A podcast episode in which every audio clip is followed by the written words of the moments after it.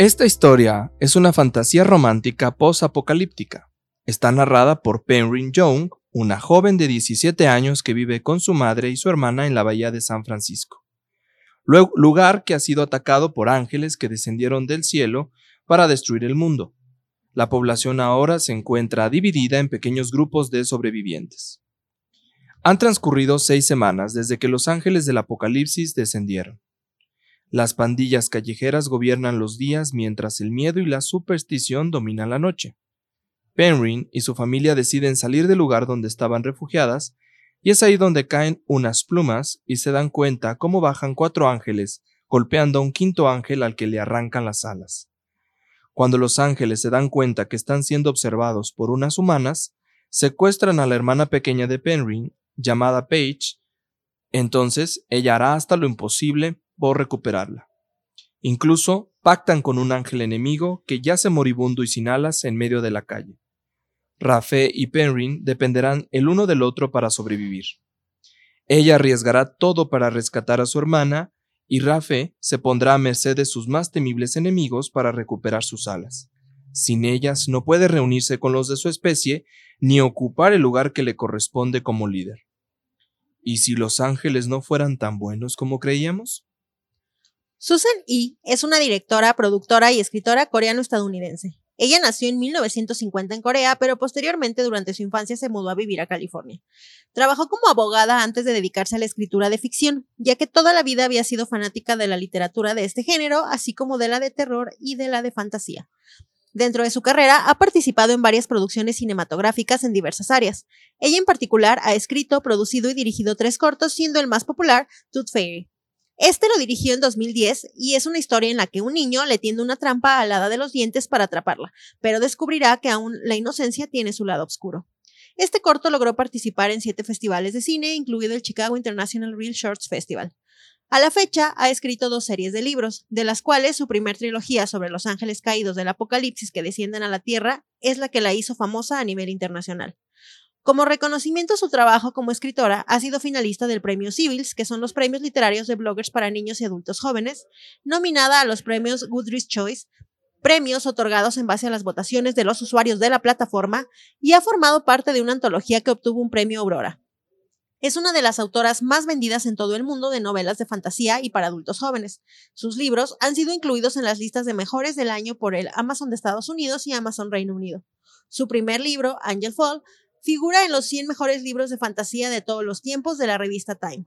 Su saga posapocalíptica de la que hablaremos el día de hoy está compuesta por Ángeles Caídos, publicado en 2011, El Mundo del Mañana del 2014 y El Fin de los Tiempos del 2015.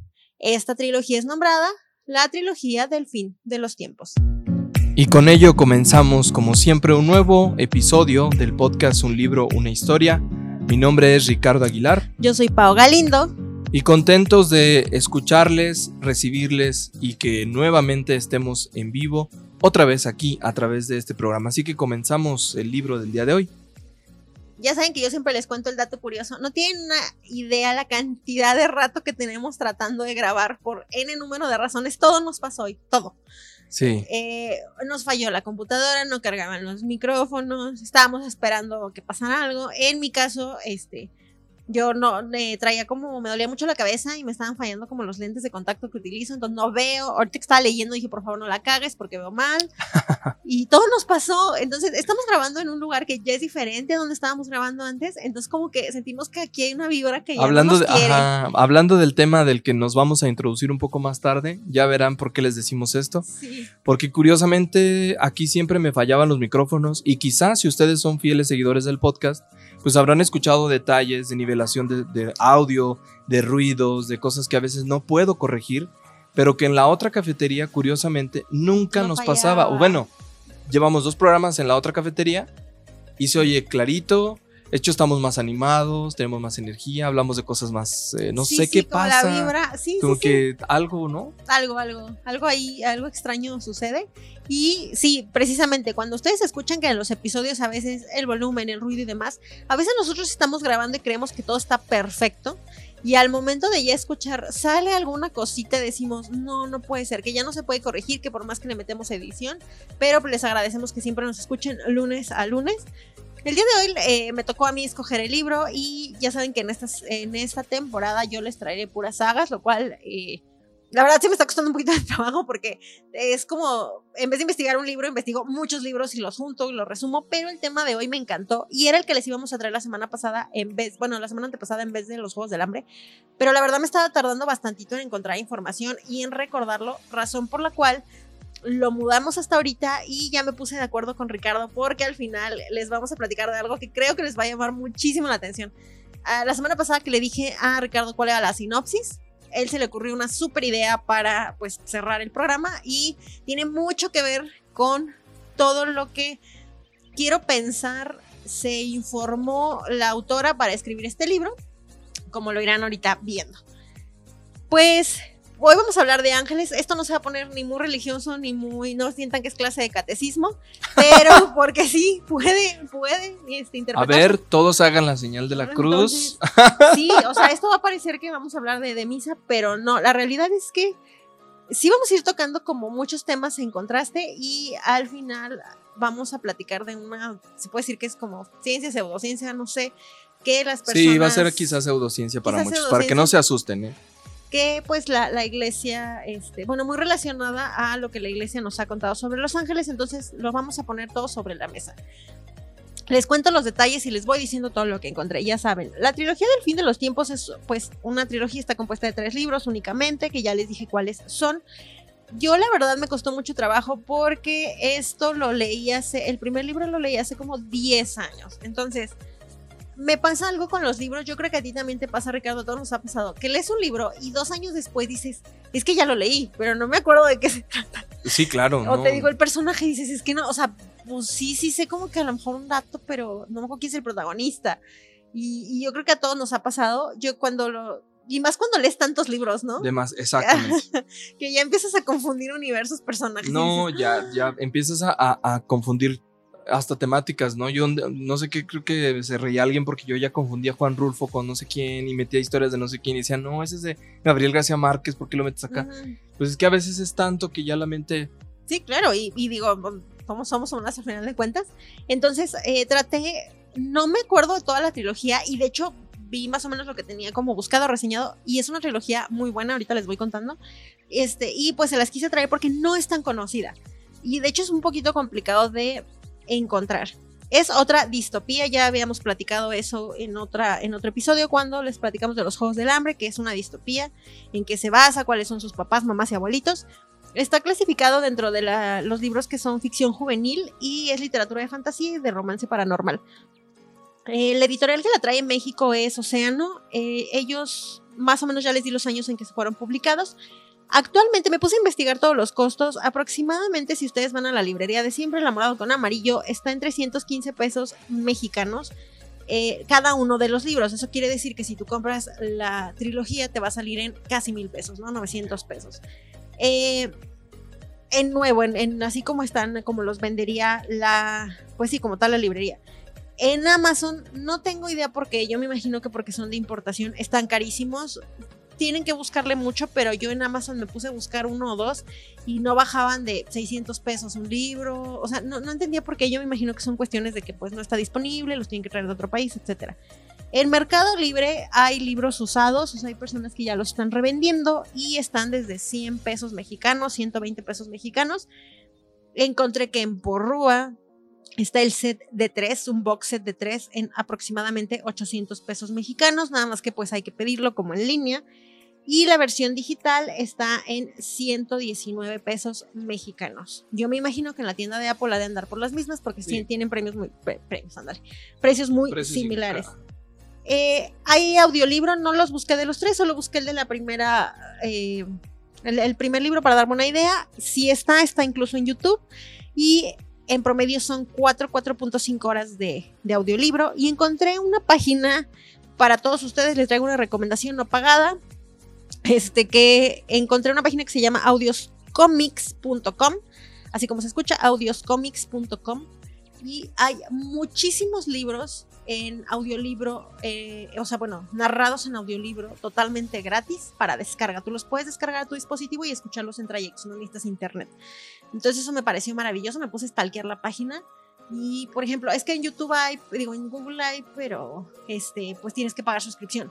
Te vas a Spotify y hay pocos. Entonces, bueno, esta es una opción para quienes les guste traer en los trayectos audiolibros y los descargas a tu celular y ya los traes. Em, últimos datos del libro. Son tres libros, les hago el comercial. El libro 1, que ya les comenté, se llama Ángeles Caídos. Tiene 363 páginas, 47 capítulos en promedio. Las calificaciones de Goodreads se las voy a ir dando. Este primero tiene 4.11. Los tres tienen arriba de 4, de hecho me sorprendió bastante. Yo le puse 4. El libro 2, que se llama El mundo del mañana, está un poquito más grande, son 405 páginas, 75 capítulos. Tiene una mejor calificación en Goodreads, es el mejor puntuado con 4.15. Yo le puse 4 estrellas. Y el tercero, El fin de los tiempos, tiene 419 páginas, es el más grande de los tres, son 70 capítulos, más un epílogo, porque pues ya cierra la, trilogía. En Goodreads tiene la calificación más baja, 4.0, yo le puse un 3, que eso quiere decir que pues para mí se fue, se me cayó al final. Oh. Esos son los datos por si ustedes los quieren comprar, adquirir, buscar y demás. Yo le comentaba a Ricardo ahorita que llegamos. Ah, les traigo un disclaimer, pero ahorita se los cuento. Eh, para empezarles a platicar la sinopsis y eso yo le platicaba a Ricardo que encontré muchos videos, bueno, no muchos, de hecho hay pocas reseñas en YouTube, en Booktube de esto, y todos, todos, todos eh, eh, obtienen la misma opinión. El libro 1 es lo máximo, el libro 2, 2, 3, el libro 3 ya no es tan bueno, o sea, ya el final como que no les gusta, y todos tienen 800 dudas religiosas. Muchos abordan el tema de pues, la religión, obviamente con todo el respeto para la religión, en este caso católico-cristiana pero yo le decía a Ricardo, se me hace muy curioso que todos empiecen como a debatir que si los ángeles, los arcángeles, que dónde está Dios, que por qué el apocalipsis, que si eso sale en el testamento, eso lo vamos a ir abordando ahorita. A mí también se me hizo muy curioso, eso vamos a intentar platicarlo con ustedes sin que parezca clase de religión y les traemos un montón de datos bien interesantes. Yo siento que esta, de hecho siento que esta trilogía te puede gustar, fíjate. Incluso más que la, bueno, la primera que te vendí que fue la de Guillermo del yo siento que esta sí la puedes encontrar como muy ad hoc al tema de lo que me gusta y también las dudas como, sobre todo la combinación de la ciencia ficción con, el tema pseudocientífico o religioso. Exactamente, entonces siento que esta, esta puede ser para muchos. Eh, no es tan conocida porque son caros los libros y porque todavía no sale la película. Está planeado que se haga una película de ella, nada más que este libro, les cuento un chisme, este ni siquiera lo traigo apuntado, lo estaba este, estudiando. La autora es coreana, entonces ella vive en Estados Unidos, pero pues todo su trabajo todavía está como muy relacionado allá para hacia las Asias. Y ella se empezó a dedicar a otras cosas y empezó a escribir un libro y se lo autopublicó en Amazon, que es este. Ella lo sube a Amazon, ella lo publica, ya ves que tú puedes hacer tu libro, tú lo vendes a tus precios y todo, o sea, tú haces en Amazon esta onda entonces ella lo decide hacer así. Mi mente, espera, ¿cómo? ¿Por qué estoy esperando una editorial que me compre mi libro? Luego les traigo esa información de cómo pueden Por favor, porque habremos muchos que ya tenemos pensados nuestros libros. No, ella empieza, eh, hace como un, pues sí, como toda esta onda para ella subirlo. El libro es digital, el libro en Amazon eh, tiene los dos formatos, pero bueno, el punto es que lo subas digital y lo puedas comercializar. Ella lo hace y el libro le empieza a ir súper bien porque está, sale al momento que salen un chorro de distopías, ¿no? De que ya están todos, o sea, no sé, Divergente, Los Juegos del Hambre, Maze Runner, toda esta onda. Este libro entra como en Aparece en el boom también de las... Pero este es nada que ver, porque así como todas son así como de, ay, un chorro de adolescentes peleándose, este es así como ángeles, agarra la religión y nada que ver, no hay adolescentes como en todas las demás, entonces pues llama mucho la atención. Y las editoriales dicen, espérate, espérate, espérate. Entonces va la editorial y le dice, te compro los derechos. No, espérate, mija. Le compran la, la le dicen, vamos, ¿qué es una trilogía? Va, le pagan, pues, las regalías o lo que vayan, bueno, los derechos para que lo publicar. Y así es como sale al mercado. Pero este libro se comercializó de forma extraña. Entonces no llegó como los otros, ¿no? O sea, ella llegó aparte, ella lo empezó a hacer cuando se hizo famoso. Así como muchas que han salido de Wattpad o así a ella le pasa esto. Entonces, este, yo siento que no es una saga tan conocida y me estuve acordando de la historia para podérselas contar y recordé lo buena que es. De las distopías que yo tengo punto, de todas las sagas más bien que yo tengo puntuadas en mi Goodreads, les va a sorprender que Harry Potter, que pues Harry Potter My Love, los Juegos del Hambre y estas son las tres sagas mejor puntuadas que tengo, de todas las que he leído. De todas las que han aparecido. Entonces, pues sí cuenta como que recomendada lleva mi sellito. Antes de esto, quiero comentar con Ricardo dos cosas. Eh, cómo les quiero platicar, porque aquí vamos a hablar de ángeles, del apocalipsis, de cosas. Y me estaba acordando de un término que no les había traído, pero que les quiero platicar de cómo pienso yo que pueden disfrutar mejor la lectura. Uno, ya lo hemos platicado Richard y yo con ustedes, que cuando leen libros que son como más cercanos a la realidad, biografías como Una educación, Becoming, El retornos de Gris, que ya pueden encontrar los episodios en el podcast, leer pensando siempre en el contexto histórico y sociopolítico de cuando se escribió. Porque yo creo que te ha pasado, Ricardo, que estás leyendo algún libro y que dices, qué hueva cómo está escrito.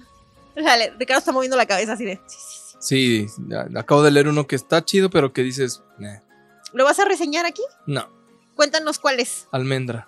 Pues, Ay, a mí me lo contaste, pero ellos no. Yo sé. Almendra es también de una escritora coreana, pero justo creo que va hacia donde lo que vas a decir. Mm.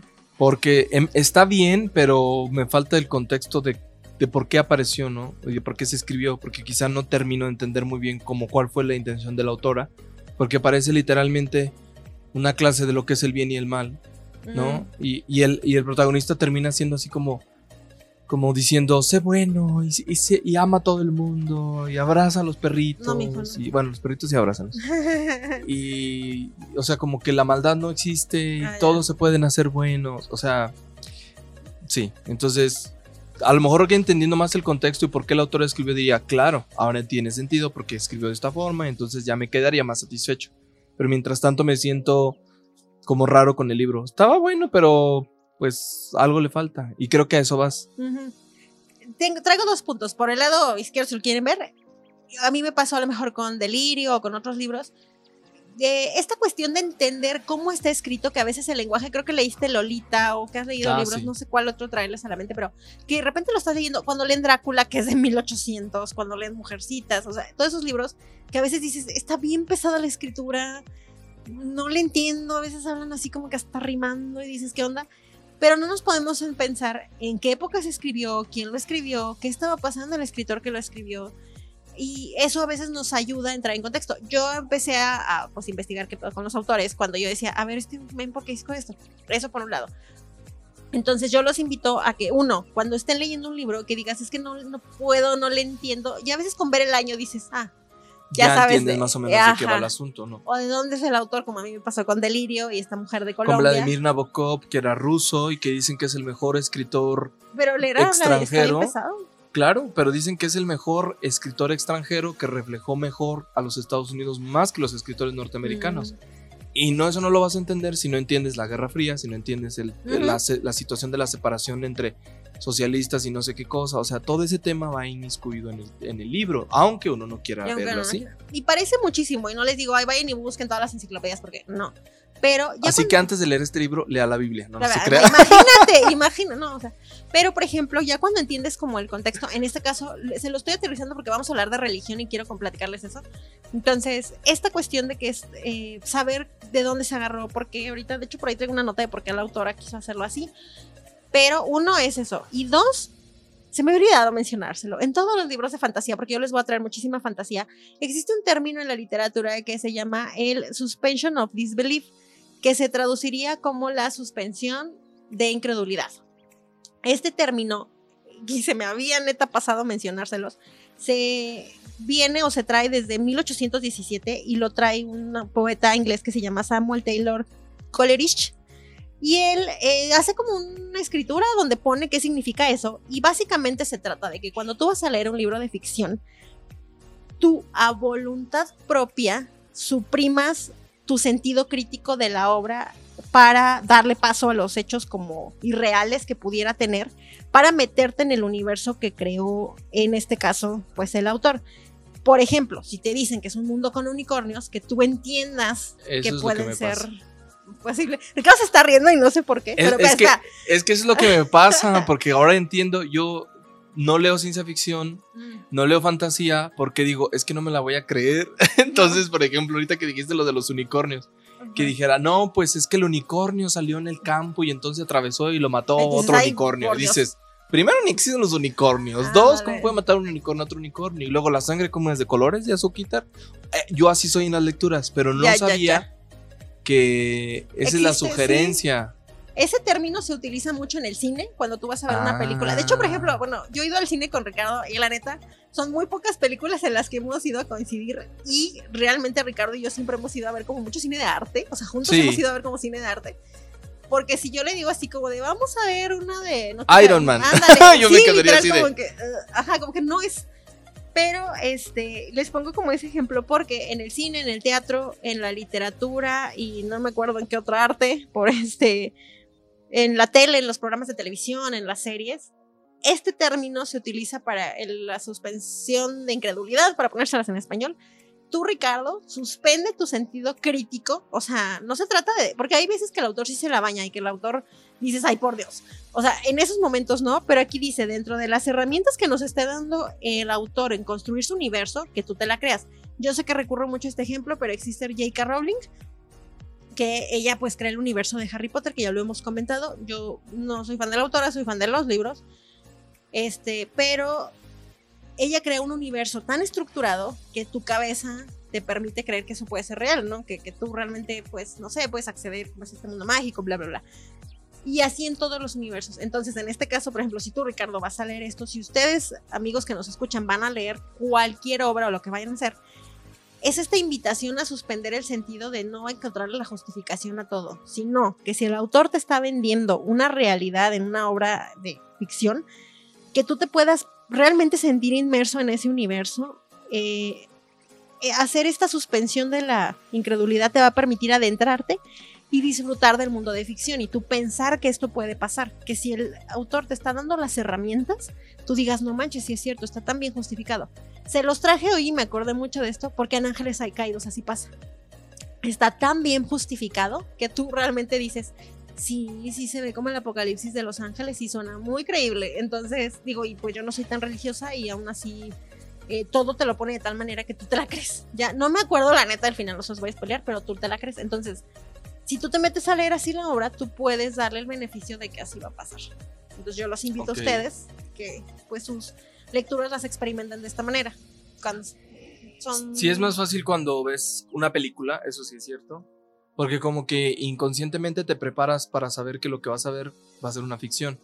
Pero leer el libro a mí me cuesta mucho trabajo, todavía. Quizá eh, es porque no he hecho ese ejercicio de, de sumergirme en la historia y dejar de criticar si existe o no existe lo que me está diciendo. Y creo que por ahí valdría la pena empezar. Entonces, más con este tema, porque el, de los, el tema de Los Ángeles es, es muy debatible. Entonces, eh, independientemente si es pseudociencia o no, la gente sigue teniendo dudas de si estamos solos o estamos protegidos o nos acompañan o nos guían o quiénes, quiénes son los que a veces nos ponen las cosas sobre la mesa. No físicamente, claro, pero sí nos dan como pistas de lo que va pasando. Ayer leí algo sobre la intuición en este libro de Almendra que me causó, me causó una extrañeza curiosa porque el personaje decía que no sabía cómo explicar la, la intuición, pero él decía que a lo mejor podía haber algo en el exterior que te hiciera creer que alguien te dictaba cosas o como somos máquinas, en nuestro cerebro es una máquina, pues La se dice, ajá, se va por error, error, realidad, error, realidad y de pronto cuando ve que algo es semejante a un error o a una realidad, entonces te determina qué es lo que podría pasar.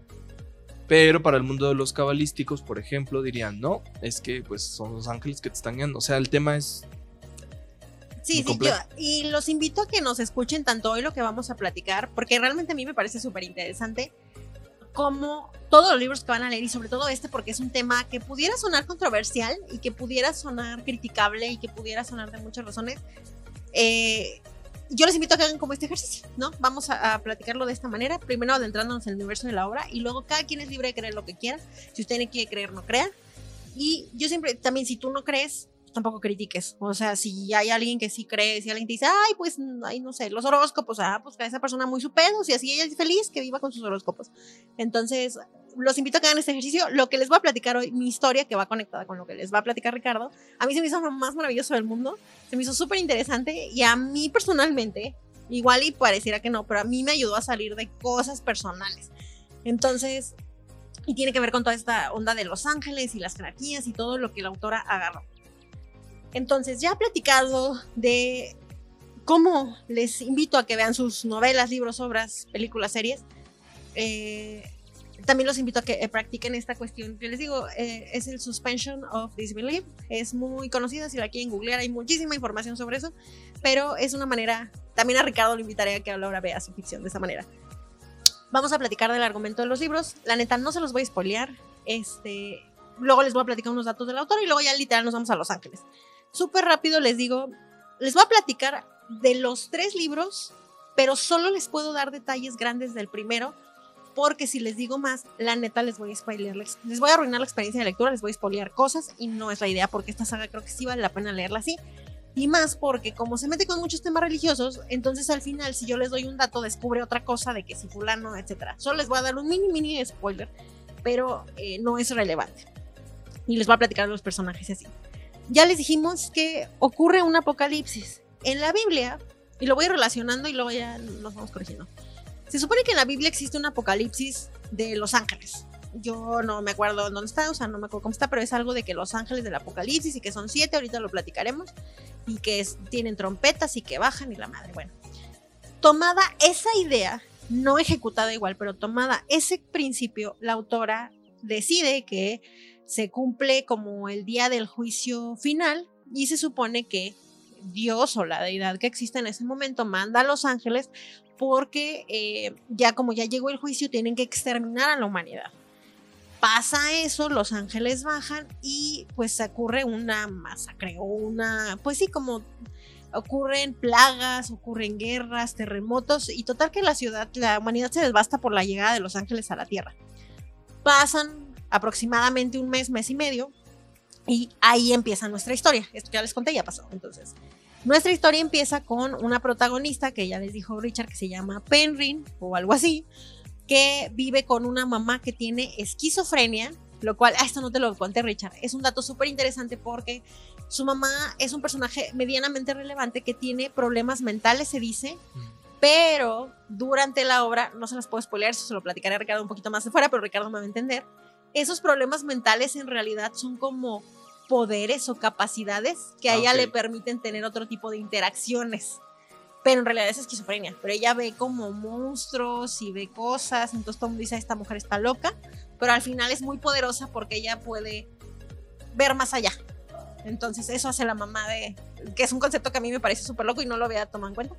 Y la hermanita eh, está en silla de ruedas y resulta que cuando los ángeles bajan empiezan a secuestrar a niños que tengan problemas físicos y se los llevan para hacer como experimentos con ellos. Este, y pues ya les dijo Richard que secuestran a la hermanita. ¿Por qué la secuestran? Porque eh, resulta que ellos vivían como una colonia de refugiados, pero pues dicen, no, aquí ya no tenemos comida, vámonos. Deciden salirse y justo cuando andan buscando otro refugio, bajan cuatro ángeles, cuatro... Pues ahí yo tengo una situación, pero Ricardo me aclarará que tiene que ver con las alas, pero no sé si son ángeles o arcángeles bajan golpeando a otro ángel y le arrancan sus alas para que se quede en la tierra. Y ellos ven que voltean y dicen, ah, no se está viendo una humana, ven a la hermanita, se van, se la secuestran y se la llevan. Entonces se queda esta morra con su mamá loca y ve y dice así como de, no manches, es como un ángel, pero los ángeles, o sea, la humanidad sabe que los ángeles fueron los que azotaron la tierra. Entonces como que dice así de, ah, hijo de su madre, pero lo ve así súper herido y dice, bueno, a lo mejor si yo lo ayudo, él me va a decir de dónde vienen los ángeles y que me diga cómo llegar con mi hermana. Entonces, pues le empieza a ayudar, lo empieza a curar y pues la neta es que como que ellos no se llevan muy bien. Algo que es importante de toda la saga es que sí hay una historia de amor entre, pues, no es como mentira entre el ángel porque sí son dos protagonistas, pero no es lo principal de la historia. Eso se queda como a un quinto plano. Sí pasa ahí como que algo, pero eso lo descubrirán ustedes.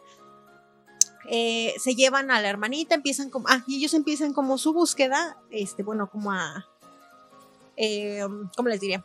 Sí, o sea, como que a ver la manera de dónde van a llegar a algo que se llama el nido, que es donde habitan los ángeles, pero antes de eso van a pasar por diferentes eh, lugares y espacios para determinar cómo está esto.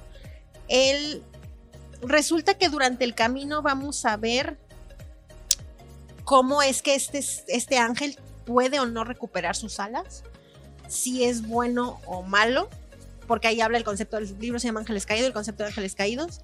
Vamos a ver cómo es que los ángeles están en la tierra y cómo es que los mandó. Y durante el libro, pues vamos a intentar ver que esta mujer recupere a su hermano. Llegamos al libro 2, no les puedo decir más detalles porque gente se los voy a spoilear.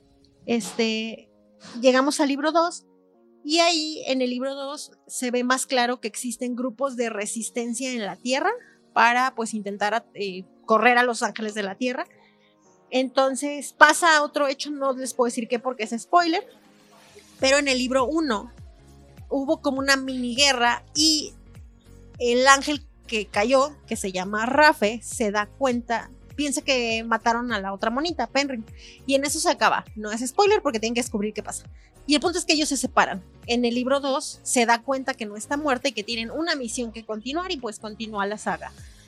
Aquí salen unos personajes que están salidos del apocalipsis, que son los seres escorpión o este, que son como escorpiones gigantes, como monstruos que bajan a la tierra que van a luchar contra langostas gigantes, que también están como del apocalipsis. Ricardo me está poniendo cara de qué.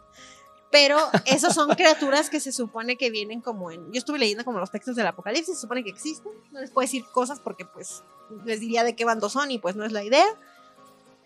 Aquí lo relevante es que en el libro 2 se descubren las intenciones de por qué los ángeles están en la tierra y de quién empiezan a darse vestigios de quién es Rafe. Y en el libro 3 Em, aquí aparecen ya todos los ángeles y todos los arcángeles. Y vamos a descubrir que Rafe en realidad es el ángel o arcángel, Ricardo me corregirá, eh, Rafael. Y aparecen eh, varios arcángeles que tienen como la intención de, eh, em, ¿cómo les diré? De descubrir quién es el mensajero de Dios, porque en realidad hay como una nota así de es que Dios mandó a hacer esto. Entonces necesitan quien se conecte con Dios o algo así, como que Dios les dé el mensaje y empiezan a echarse la bolita porque Miguel no quiere ser el, este ángel. Entonces deciden que si puede o no ser Rafael. Y lo que vamos a tratar de hacer es que hay otro ángel que está tratando de desatar un apocalipsis falso para él dividir a los ángeles, ver si son ángeles buenos o malos. O sea, de todos los malos conmigo y todos los que no quieren la tierra, pues para acá. Sé que suena como súper revuelto, pero no les puedo dar detalles porque si no les arruinaría la experiencia de la lectura. Y aquí se supone que está, están tratando de hacerle creer a todos los ángeles que en realidad ya llegó el tiempo del apocalipsis que Dios indica y que si no hacen caso, este, pues entonces como que los malos son ellos, porque Dios ya dijo que deben de exterminar a la humanidad. Y em, entonces empiezan como a hacer esta, literal, como las elecciones, como el proceso que estamos viviendo ahorita, y pues empiezan a dividir los ángeles, quiénes son fieles a Uriel, quiénes son fieles a Rafael y empiezan pues otras cuestiones, ¿no? Y bueno, Miguel que aparece también por ahí. Entonces resulta que vamos a ver todo este proceso de si Rafael o no recupera sus alas, de si puede o no regresar, de si los ángeles pueden o no regresar al cielo, de qué pasa si se quedan en la tierra. Y sale ahí algo de que una leyenda de si los ángeles pueden convivir con los humanos y procrear con los humanos y crear otras razas etcétera. O sea, todo eso aparece ahí.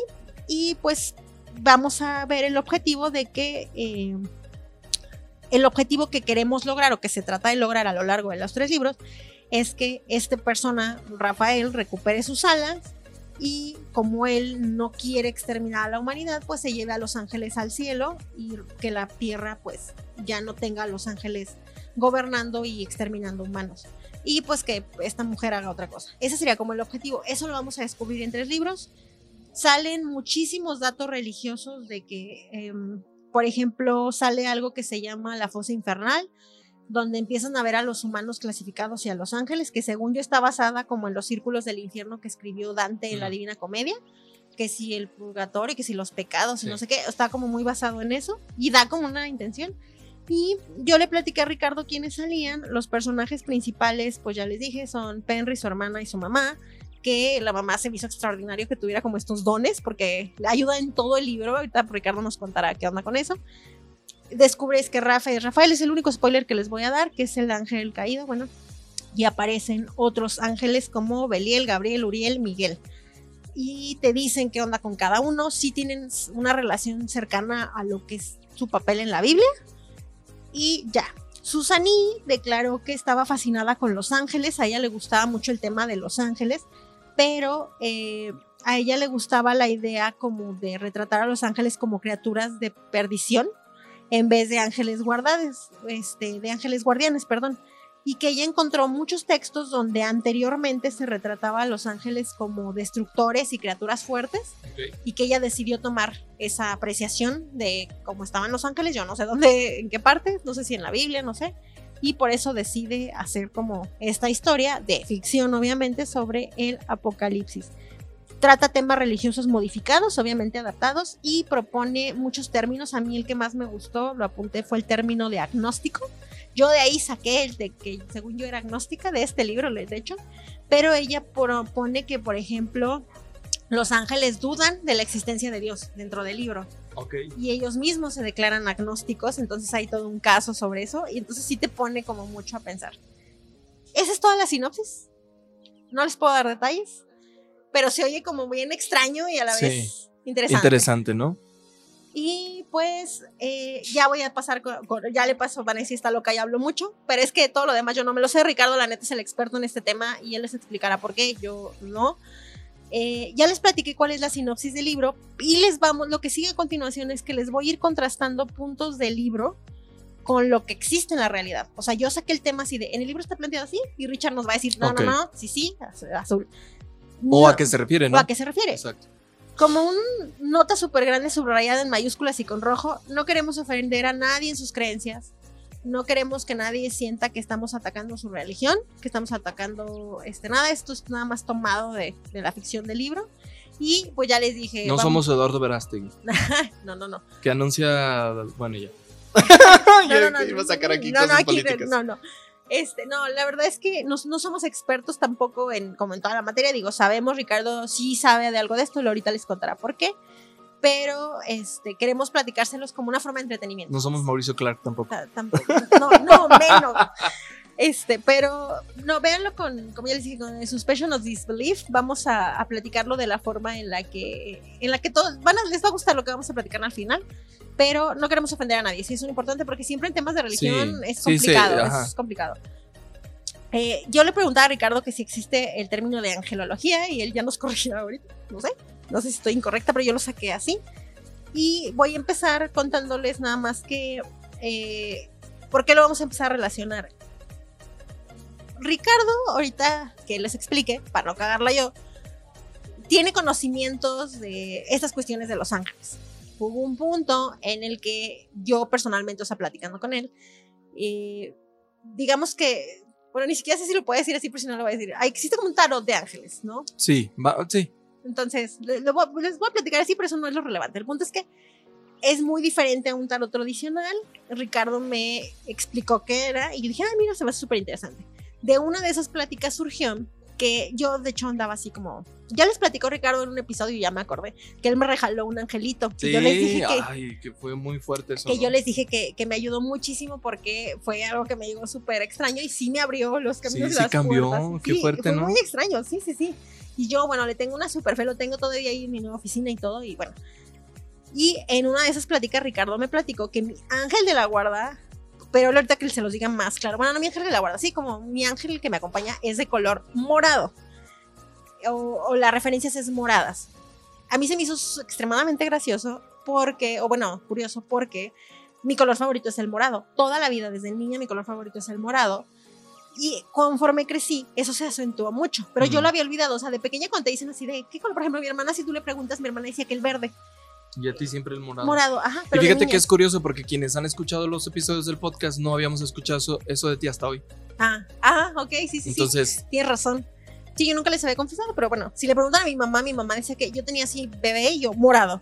Cuando yo crecí me incliné mucho al morado y de hecho un tiempo traje el cabello morado y cosas porque el morado me llama y de hecho en esa época yo creo que era una época en la que yo me sentía más desconectada conmigo, pero necesitaba traer el morado, o sea, tengo mucha ropa morada, o sea, bueno, cosas por el estilo.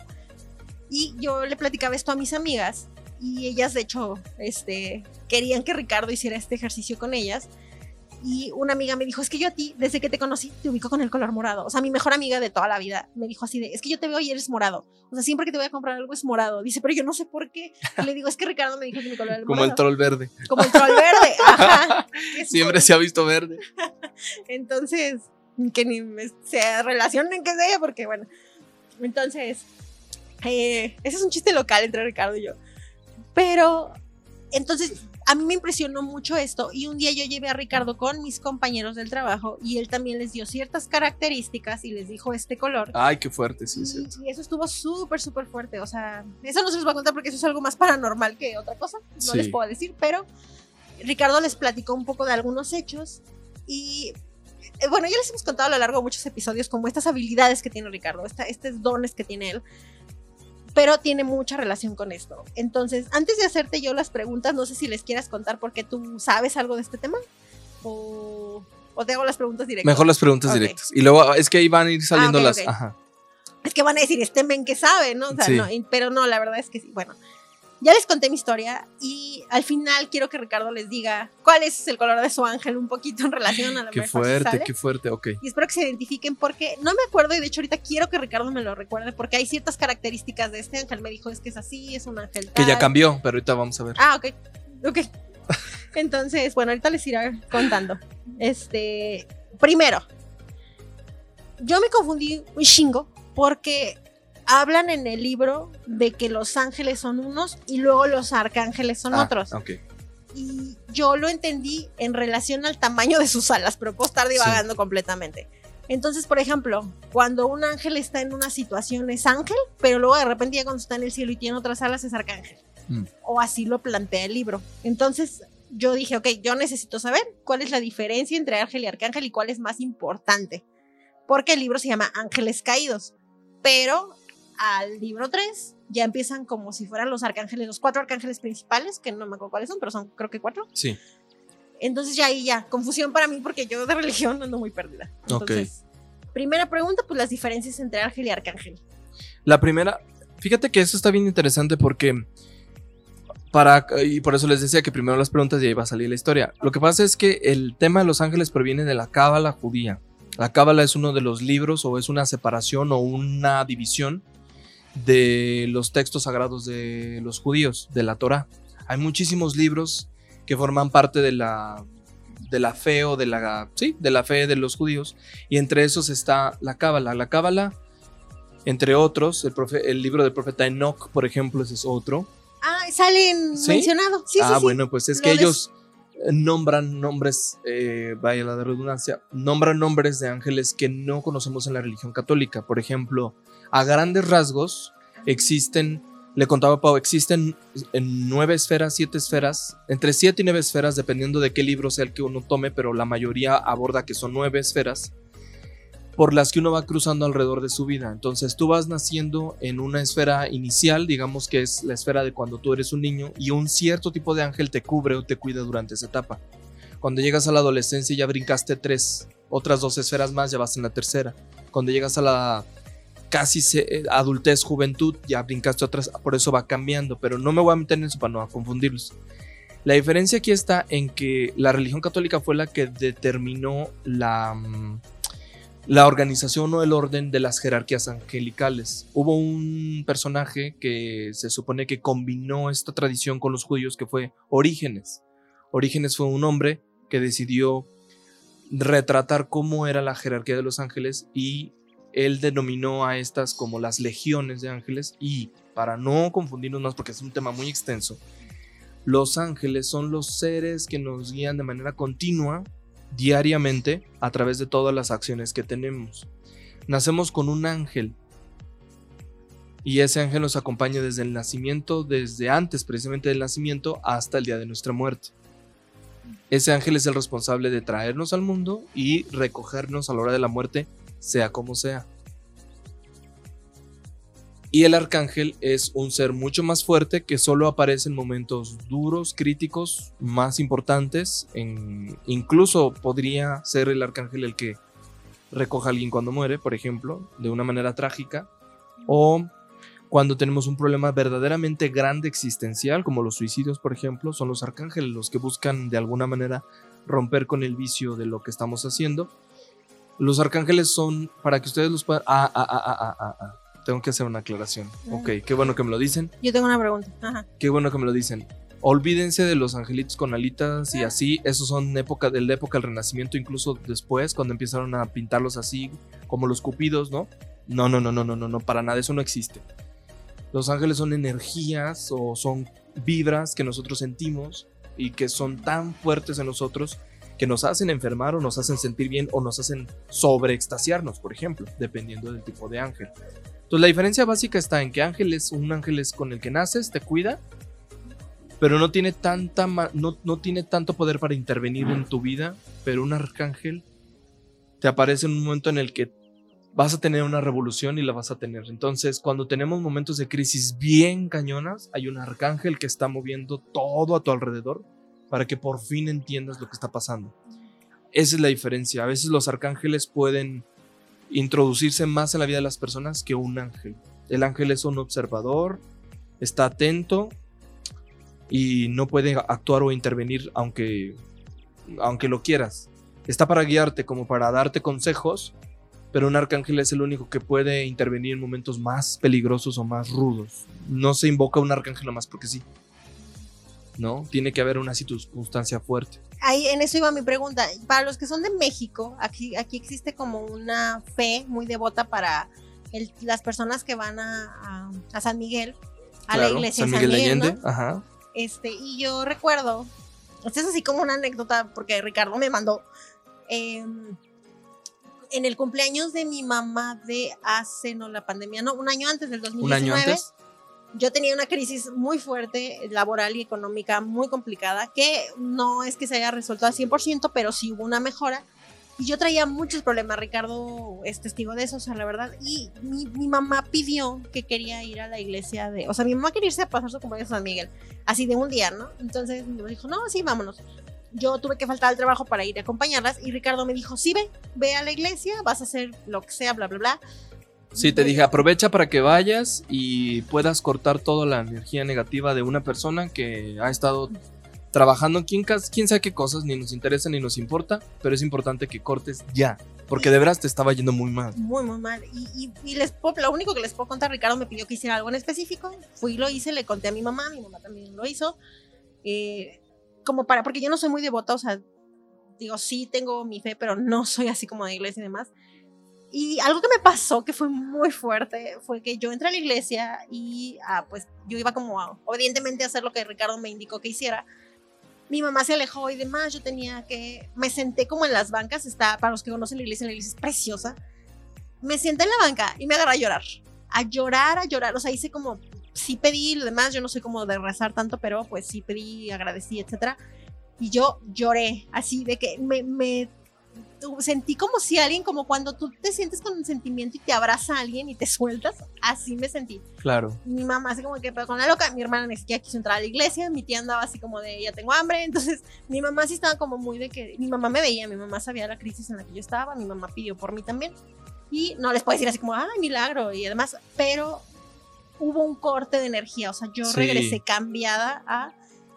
Y se abrieron puertas, corte a hasta ya cambié de oficina, hasta, o sea, sí hubo movimientos. La vibra se cambió y porque esa oficina también, digo, estaba bonito el lugar, pero a lo mejor la vibra ya era muy cargada de tanta cosa, se sentía cuando uno entraba, en fin.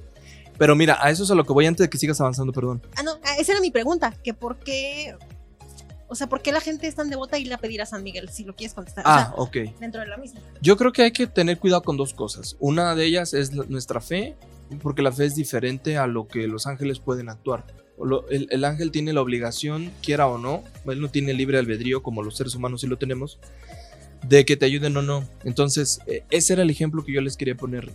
Ahí, por ejemplo, en la iglesia, si, lo, si alguien te lo dijera, te diría, ah, interviene un arcángel, porque la cargada o la descarga de energía fue muy fuerte. ¿Sí? Un ángel es como un guiador más sutil. Cuando te dicen, que no camines por una calle, camines por la otra, o intuyes que mejor no me subo en ese camión porque quién sabe, algo raro, no sé qué sea, o ves un taxi y dices, uy, no sé, como que no me late, mejor lo dejo pasar, o mejor no me voy a mi casa, mejor me quedo a sentarme aquí en la cafetería y resulta que en el trayecto pasó algo y no te atravesa, o sea, X cosa, ese es un ángel, muy sutilito, muy sutilito. Pero una energía muy fuerte, como el entrar a un lugar y luego de pronto llorar de la nada, con mucho sentimiento y mucha fuerza, es un arcángel cuando uno se encierra en su casa y de pronto de la nada te empiezas a sentir ansioso, eh, eh, incluso la ansiedad está relacionada con un arcángel al que no estás como escuchando, ¿no? Entonces la, fuerza es tan alta o tan potente que nos sentimos volver, volvernos locos prácticamente. hay como esas cosas. Incluso los arcángeles son los guiadores de la gente más creativa, ¿no? Elon Musk, por ejemplo, es un personaje muy interesante porque para muchos de los que trabajan con el tema de la cábala saben que hay como dos arcángeles que lo guían. ¿Por qué? Porque algo pasó en su nacimiento con su papá, su mamá, que le arrastró eso. Es una consecuencia de algo más fuerte. Entonces, por eso es tan creativo, por eso es una persona que no duerme, que pareciera que está demente, pero no está demente. En realidad es tanta la energía y la descarga que tiene que es muy fuerte. A mí a veces no me gusta hablar del tema porque yo tengo descargas muy feas de energía. Entonces, ahorita que estábamos, antes de empezar, viste, estaba medio raro, incómodo, pero porque empiezo a bostezar, empieza, me empieza a doler la espalda, me siento muy débil, como si se me bajara la presión. Y es el tema, porque a veces hay personas o cosas alrededor que jalan. Bueno, sea cierto o no, para quien quiera creer o no, está eso. Y entonces ese es el detalle de la diferencia. Les puedo decir que yo no era tan creyente porque mi exnovio que Ricardo conoció era así el ser más ateo, escéptico, eh, el hippie. Eso era una piedra. Una piedra, sí. De todos los que le he nombrado, para los que le siguen la secuencia, el hippie. Y, el hippie, este, no, no era como nada, o sea, y aparte, bueno, su mamá ya ves que creía como la Santa Muerte y esas cosas, bueno, X. Ay, no. Sí, cada eh, cosa. Entonces, eh, yo no creía en absolutamente nada, pero a raíz de todos estos viajes que Ricardo y yo hicimos recorriendo todo San Luis, para lo cual me siento extremadamente afortunada, tuvimos la suerte de tener tantas experiencias que a mí me hicieron creer, o sea, que a mí me hicieron realmente replantearme y no decir, ahí, pues de hecho de este libro saqué el término agnóstico, que no sé si esté correcto, pero... Los agnósticos son más... A mí me gusta más también lo agnóstico, me parecería que incluso yo podría estar como en esa categoría, porque los agnósticos son mucho más realistas, pero combinan esta realidad con con estos sutiles detalles que la vida nos va marcando, ¿no? O sea, los agnósticos en algún momento, bueno, no sé si sea la palabra correcta, pero este tipo de personas, así como tienen una vida normal, también creen y saben que hay alguien que los guía en determinados momentos de su vida, pero al mismo tiempo saben que actuar mal contra alguien, pues es una generación de karma, por ejemplo. O sea, como si se revolvieran o como si se juntaran muchas religiones en una. Ándale. ¿No?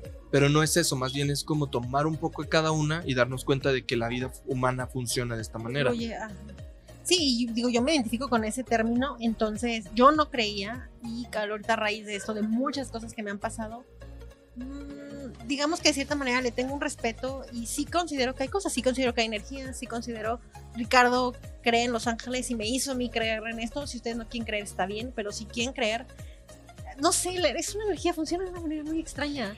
Cuando te dejas guiar, mira, cuando te dejas guiar es, cuando te dejas guiar es impresionante, no te lo puedes creer porque... Eh, las cosas fluyen de manera automática y tú no quieres forzar nada. Eh, y, todos los seres humanos, el 80% de los humanos en el planeta, están destinados a que las cosas pasen como ellos quieren. Son o somos tan egoístas que queremos que las cosas pasen como queremos, sin saber ni siquiera que no depende de nosotros ciertas cosas. De nosotros depende tomarnos un medicamento, ir al médico, a una revisión, pero a lo mejor no depende de quién va manejando en la otra avenida y tú vas con tu coche y se estampa contra ti. ¿Me entienden? Entonces ahí el tema también te está relacionado con ángeles, porque las vidas de dos personas se tenían que cruzar. Hace poco lo decía con alguien, me decía, oye, ¿y qué pasa con las personas que mueren en accidentes de carretera? Bueno, pues es que hay líneas, hay salidas, eso tampoco se los conté, pero hay salidas, eh, salidas de la vida, años de salidas, y son diferentes edades dependiendo del ritmo de vida que lleves, hay salidas a los 28 años, a los 33, a los 35, a los 42. Y a veces esas salidas son inconscientes. En los 42 suena bien. es que me quiero morir joven. Ahorita le dije que habla de los 42 suena bien. Bueno, pero a veces pasan inconscientemente. El tema es muy complejo. Pero lo que sí puedo decirles es que sí hay un ángel que determina, en determinado momento te alerta y te avisa con mucha, ten cuidado, ten cuidado, ten cuidado, ten cuidado. Que ya lo hemos platicado, es como ese sexto sentido, ¿no? O sea, no, sé cómo decírselo. ¿Te acuerdan cuando les conté de mi accidente en Cuernavaca? Claro. Que yo les decía que yo no quería ir. Que son de esas veces que es que yo no quiero. Y como que siempre la vibra y pues yo no quiero. Y pues ahí va que fui y me, casi me mato. Entonces, y son como esas cuestiones de que a veces por regresarte por las llaves, te pudo haber salvado de algo. O sea, no sé. Pero fíjate cómo es luego la población o cómo es la gente que una vez que se da cuenta que se regresó por las llaves y no se subió al camión que se iba a subir y el camión se estampó en la sierra y se mataron quién sabe cuánta gente y él no, de pronto sucede que no son agradecidos porque dicen, ay, pues me salvé y ya, fue una casualidad del destino. No, hubo alguien que te detuvo antes de. El punto es que no nos damos cuenta quiénes son porque no los vemos, porque no están presentes, porque no están ahí. Pero si pudiéramos verlos, nos daríamos cuenta de que nos están deteniendo todo el tiempo o nos están dejando hacer todo hasta que podamos entender la respuesta a lo que queremos. Pero tienes más preguntas porque si no nos atoramos. Ya sé, si le llevo una. Bueno, ya les platicamos como esta cuestión de cómo identificar ángeles y arcángeles. Le preguntaba a Ricardo por qué en el libro tiene esta cuestión de las alas, que ella les dijo Ricardo así de las alas es fake. Sí, las, las alas son falsedad, pero en realidad determina, más bien, los primeros eh, en registrarlos, que incluso fueron en Egipto y en Fenicia y lugares así, mesopotámicos, cosas así, ellos hablaban de que parecían alas, pero en realidad ellos lo que creían o en las visiones que tenían eran personajes tan altos y tan grandes que en la espalda tenían una cantidad de luz tan fuerte que a lo lejos parecían ah, alas. Como cuando tú de pronto ves un pájaro que cruza el cielo o un águila cuando la ves y de pronto es tan fuerte la luminiscencia cuando tapa el sol que el pájaro se ve mucho más grande. bueno, lo mismo ellos creían que al ver esos personajes veían y de ahí apareció la idea de darles alas, pero en realidad no tienen alas. Oh, ya. les digo, todo esto lo voy a estar relacionando como con los datos del libro para que entiendan como la relación, pero aquí sí hay algo de...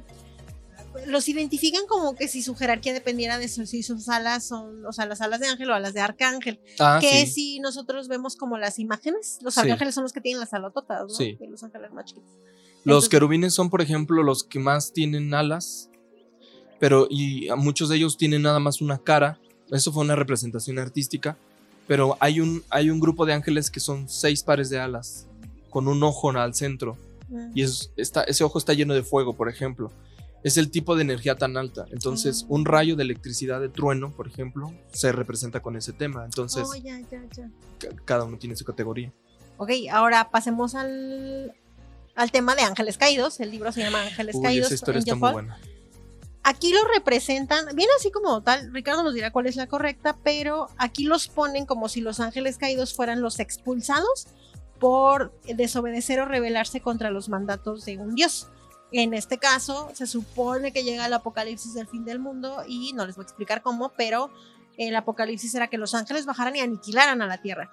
Pero empieza a haber toda una eh, discrepancia y todo un debate de cuáles son los ángeles caídos, porque hay unos que están en la tierra y otros que están expulsados en la tierra o algo así. Sí. Y se supone, yo aquí como que googleé, que pues Lucifer es un ángel caído. Entonces, bueno, ya Ricardo nos aclara mejor qué son. Sí. Se supone que la historia, el, el Génesis narra una mini partecita, pero incluso el Papa Francisco dijo que por favor entendamos eso como un mito. Él mismo lo dice, o sea, no se la crean, es un mito, ¿no? Pero hay libros anteriores al Génesis o digamos relacionados en otras religiones que coinciden con lo que sucedió. Entonces muchos consideran que el creador de la maldad es el mismo Dios, por ejemplo. Porque de pronto Él genera todo lo posible o toda la luz posible y en este caso me refiero con toda la luz posible a todos los ángeles cercanos a servirlo. Pero hay uno de todos esos que era el ángel de la luz que decide no eh, que decide no hacerle caso. Según esta es la tradición católica tradicional, ¿no? Que en este caso es Lucifer. Como se revela, hay otros ángeles de menor rango que pues se ven o observan en Lucifer un personaje muy importante y deciden seguirlo y dicen, no, pues este, este se le reveló al mero mero, bueno, pues vamos a seguirlo. Entonces lo que hacen ellos es, a partir de esta historia, Dios como castigo decide lanzar a esos ángeles a la tierra. No los lanza a ningún abismo. Los lanza al, planeta como tal a que convivan con los seres humanos y que hagan de los seres humanos lo que se les pegue la gana. Mucha gente lo ha tomado como una contrariedad porque diría, pues si Dios es tan misericordioso, ¿por qué lo manda o por qué manda al demonio al planeta? Para que convivan entre los seres humanos entonces esto representaría que Dios fue el creador de la lucha constante de la que nunca se tiene fin. Pero va más allá del punto. Todo esto es una analogía en realidad de lo que se supone que es el ser humano, que es la luz y la oscuridad al mismo tiempo, ¿no? Entonces, en realidad Lucifer, eh, como era un ángel la luz caído, desaparece la luz de la bondad y utiliza esa luz inversa, a la inversa. Si el humano puede ser piadoso, misericordioso, caritativo, todo lo contrario significaría incluso arrebatar la vida, ¿no? O sea, la muerte misma llega a convertirse en un reflejo total de Lucifer, de lo contrario. Entonces, por ejemplo, es que algo que hago un paréntesis enorme antes de lo de Los Ángeles. En el libro, si buscan en YouTube reseñas de la, de la novela, en BookTube, muchos empiezan así como de que les causa conmoción. Los que, hay muchos que dicen, ah, el libro está bien padre, así, pero los que analizan el libro, es que hay muy pocos videos en realidad, comentan así como de, este, ¿dónde va Dios? Cuando todos están matando aquí a los humanos. O sea, todos les causa mucha eh, revuelo que Dios haya ordenado que el apocalipsis y bajaran los ángeles. Nadie cree esa parte. Pero en realidad es como de, pues es que Dios está castigando a los humanos por lo que ya hicieron mal. Bueno, es lo que se entiende, ¿no? Pero en, todo el mundo, los que son católicos, se cuestionan eso al leer el libro, porque en teoría Dios mandó a los ángeles y los ángeles están obedeciendo, pero los ángeles se dividen entre los que dicen yo sí quiero matar a los humanos y yo no. Y bueno, aquí obviamente se representa que les quitan sus alitas para que se puedan quedar en la tierra y son como ángeles desterrados. Sí, que se supone que eso fue lo que aparentemente Dios hizo, es quitarles la energía de la luz, por eso mm. los mandó a la tierra, porque al quitarles la energía de la luz es como quitarles las alas. Por lo mm. tanto, ellos se quedan atorados en este ambiente y se revuelcan o se revuelven o se juntan o se esparcen o se esconden entre las ruinas humanas, ¿no? Entre la drogadicción, entre la violación, el secuestro, la matanza, la muerte, eh, la soledad, el frío. Todo esto hace una representación de los ángeles caídos que al final son representaciones negativas de lo creado. Cuando lo creado puede ser eh, una planta verde llena de hojas, por ejemplo, hace reflejo de la naturaleza y del milagro de la vida. Pero si ves un cadáver en medio de la eh, de una avenida o de un bosque, pues muchos lo, muchos lo tomarían en cuenta como como la maldad del ser humano, como la maldad de la naturaleza por acabar con algo, pero en realidad, pues también tiene que ver con una abundancia, o sea, ay no, hay un montón de cosas ahí medias extrañas en ese tema, pero lo que sí les puedo decir en, digamos que en esos términos, sobre todo en el tema de los ángeles caídos, es que la representación tiene totalmente que ver con la dualidad del ser humano, eso sí. Habla de la entereza entre el humano bueno entre los altos estándares a los que puede llegar para convertirse en una persona correcta contra todo lo peor que puede convertirse en un ser humano. Y mucha gente se pregunta, entonces, ¿por qué Dios permite que existan los indigentes? ¿Por qué Dios? Y siempre la pregunta es ¿por qué Dios permite la guerra o la muerte o esas cosas? Es que acuérdense que en el tema de los ángeles, y esto lo dejan muy claro ellos también, Dios dio libre albedrío al ser humano. Él no puede intervenir absolutamente en nada que tenga que ver con la acción de un humano. Si el humano toma un cuchillo y decide eh, cortarse tal cosa, nadie va a intervenir, ni sus propios ángeles, a menos que él lo quiera. Que lo vamos a hablar cuando vamos a hablar en una novela donde traemos un tema como de suicidio. Sí. Y, y tuvimos Ricardo y un debate sobre ese punto, sobre y es muy fuerte porque al final de cuentas tú dices, pero ¿cómo puede ser posible? Bueno, pues es que el libre albedrío no lo dio a los seres humanos, se supone, como, como un don exclusivo donde nadie más puede intervenir. Muchos dirían que es como el pretexto para quitar a Dios del camino, pero en realidad no lo sabemos. Nadie lo sabe, realmente nadie tiene la, la realidad, la certeza de qué fue lo que o qué es lo que pasó en realidad. Pero coinciden muchas cosas en ese camino. Eh, y la maldad tiene totalmente que ver con, con lo que se arrastra por aquí. O sea, hay, hay cosas en las que a veces uno no lo ve y tienes que avanzar y caminar sin que te distraiga esa maldad, porque de otra manera todos podríamos caer en la locura en cualquier momento. Hay una película que yo te he dicho muchas veces que a mí me encanta, que se llama Constantine. Muchos de mm, ustedes la habrán visto. Ay, también muy buena vela. Con eh, Reeves Sí, y a mí me parece que esa historia refleja muy bien el concepto de ángeles terrenales. Esta escena donde el sacerdote rompe las botellas para tomar alcohol porque algo lo trastornó en la mente. Y entonces hay un demonio rondando en una tienda que parece un Oxxo, ¿no? este, una tienda así X. Y por otro lado hay un señor sencillito, un muchacho, de hecho es un muchacho sencillo que está atendiendo en la tienda. Y cuando ven de pronto que este señor se embriaga y se muere, cae intoxicado por la cantidad de alcohol que está tomando, inmediatamente los personajes se transforman. El hombre de traje, poderoso, impresionante, eh, que ignoró la situación, se le desfigura el rostro y se convierte en un demonio. Y el que estaba atendiendo en la caja y corre instantáneamente con los brazos abiertos a recoger a este hombre, tratando de salvarlo, bueno, esa es la representación del ángel. Me parece una escena muy poética, muy cercana a una realidad que vivimos. Suspension of disbelief, ya les dije. Sí, claro, porque eh, ¿cuántas veces no ha pasado eso, no? Tú ves a lo mejor que hay un accidente en la calle y cuántos de nosotros realmente nos podríamos atrever a correr con los brazos abiertos a rescatar eh, a alguien. ¿Y cuántos podrían decir, me vale, sigo con mi vida y sigo mi camino?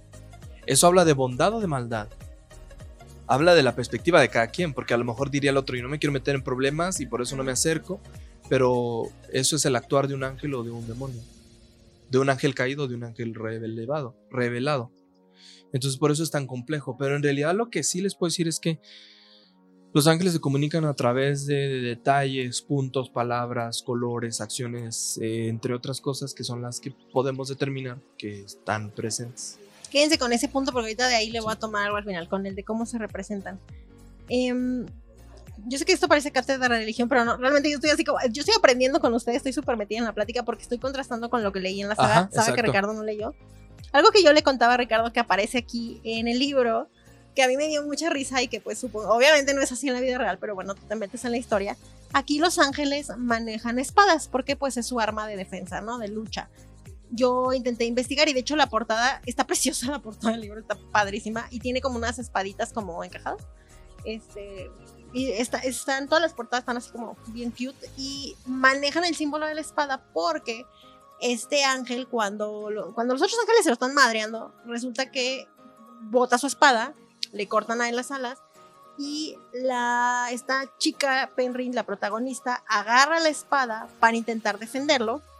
Entonces porque ella es así como ah no, algo que no les conté es que se supone que es como eh, super fitness y hace como un chingo de artes marciales, ay, perdón por la mala palabra, pero este, ella es así como, no es necesita que la salven, ella es así como súper poderosa. Bueno, entonces ella toma la espada y la puede maniobrar y trata de atacar a los otros ángeles y por eso le roban a la hermana. Bueno, Luego pasa que este ángel quiere hacer algo con su espada y la espada ya no le hace caso. Y yo le decía a Ricardo que esto me suena a suerte de varita de Harry Potter, porque en los duelos de Harry Potter, cuando tú desarmas a otro mago, ya su varita no le obedece, te obedece a ti porque tú se la robaste.